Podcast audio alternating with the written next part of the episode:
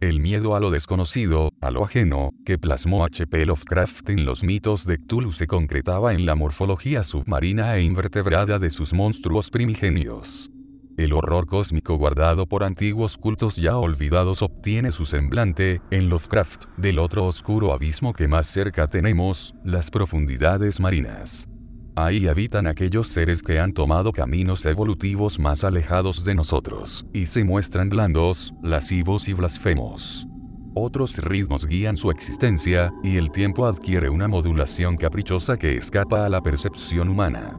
En el episodio Creatures of the Deep de la serie documental Life de la BBC podemos ver plasmadas a estas criaturas que inspiraron los mitos, cómo digieren, cómo su naturaleza primitiva y extraña a veces se confunde entre lo animal y lo vegetal, y sentir un leve escalofrío por el gélido y silencioso abismo, ahí donde dicen que está Rie, donde dicen reposa el gran Cthulhu.